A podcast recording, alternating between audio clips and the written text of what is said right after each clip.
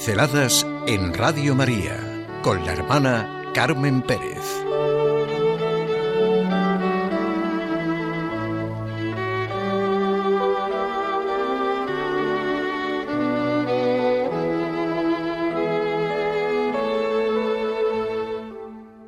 A imagen y semejanza de quién o de qué.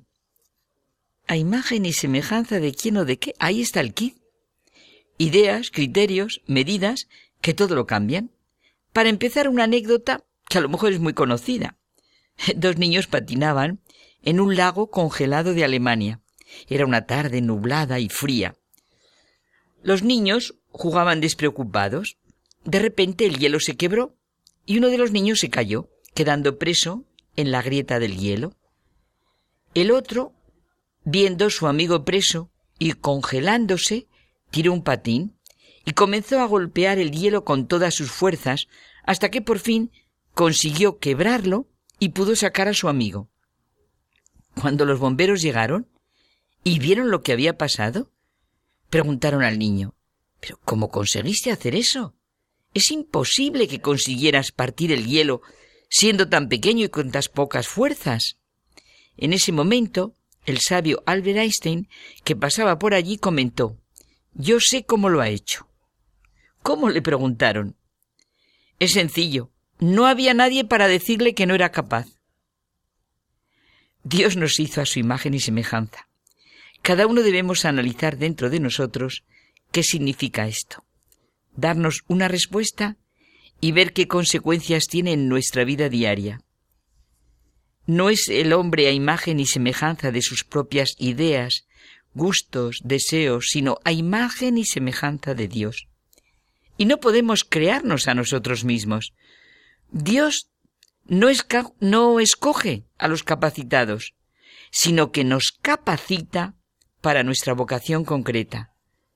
Hacer o no hacer algo solo depende de nuestra fe, de nuestra confianza, voluntad y perseverancia.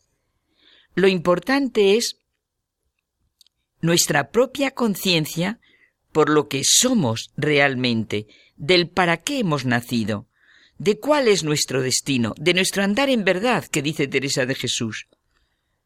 Lo que los otros piensan de nosotros es problema de ellos.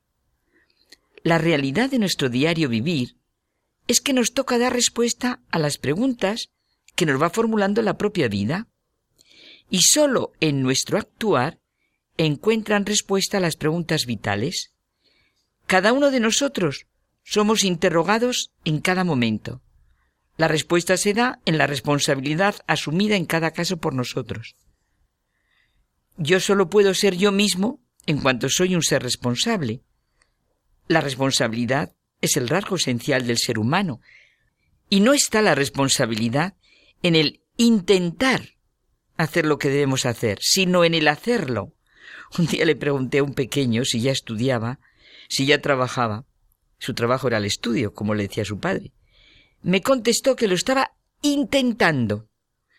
O sea, que esta tarde vas a estudiar. Lo voy a intentar, insistía el pequeño. Y a continuación me dijo, voy a ver una película de Harry Potter. Oye, Luis, le dije, ¿por qué por un día para probar no cambiar los verbos? Tú vas a estudiar y en cambio vas a intentar ver la película. Entendió clarísimo lo que quería decirle. El voy a intentar algo no es resolutivo. Lo resolutivo es voy a hacerlo ya. Entre hacer algo, efectivamente, y querer hacerlo, hay mucha más distancia de lo que parece. La responsabilidad es la capacidad de realizar las tareas que nos corresponden de manera resolutiva, correcta, constante en el tiempo preciso. Sabemos que la forma en que llevamos a cabo un trabajo repercute en las personas que dependen de él. Es fundamental abordar nuestras sencillas actividades diarias, lo que sea, con seriedad y poner en ellas todo lo mejor nuestro, hacer lo mejor posible, poner todo nuestro corazón, aunque sea para una simple ayuda, para un simple cambiar una silla. Pero claro, la responsabilidad no solo es una cuestión de cómo se hacen las cosas, sino de qué cosas hacemos y cuáles no debemos hacer. Descuidar nuestras responsabilidades es la forma más inmediata de destruir relaciones fundamentales como pueden ser las de la familia, trabajo, amigos. Y el actuar con sentido de responsabilidad es la manera más concreta y directa de atender las necesidades de los demás y ser conscientes del bienestar que depende de nosotros. Desde luego, ser responsable es la mejor manera de trabajar por la paz, cada uno en su propio ambiente. La autenticidad requiere la responsabilidad de ser lo que uno es. La persona auténtica sabe que es la principal responsable de lo que le sucede, no culpa a los demás, no va mirando lo que los demás hacen, no se pasa la vida mirando a los demás. Hasta que quienes ocupan sus puestos de responsabilidad no acepten cuestionarse con valentía su modo de administrar el poder y de procurar el bienestar de sus pueblos, será difícil imaginar que se pueda progresar verdaderamente hacia la paz. Dice Juan Pablo II. Formidable. Y entendemos clarísimo lo que dice el Papa a los demás, pero ahora pensemos en nosotros. Hoy me lo aplico a mí. Alguna vez he comentado la afirmación de Merry del Val.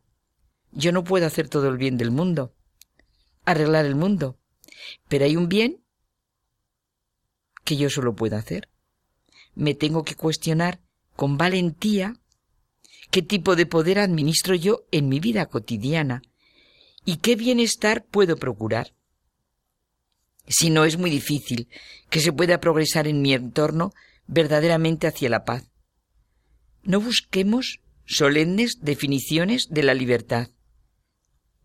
Ella es solo responsabilidad. Claro, la libertad no tiene su valor en sí misma. Se es libre para algo. La libertad la apreciamos por lo que con ella se consigue. El ser responsable es la base fundamental del ser hombre. Ciertamente el ser consciente y el ser responsable han sido y serán los problemas centrales de una personalidad rica y madura, la que no va culpando a los demás, sino que asume su propia responsabilidad. Esto es lo que hace, por ejemplo, que una madre, incluso cuando está dormida, se despierte inmediatamente a la menor alteración en el ritmo respiratorio de su hijo, mientras permanece del todo indiferente a ruidos mucho más fuertes que provienen de la calle, a imagen y semejanza de quién estamos hechos y de quién somos.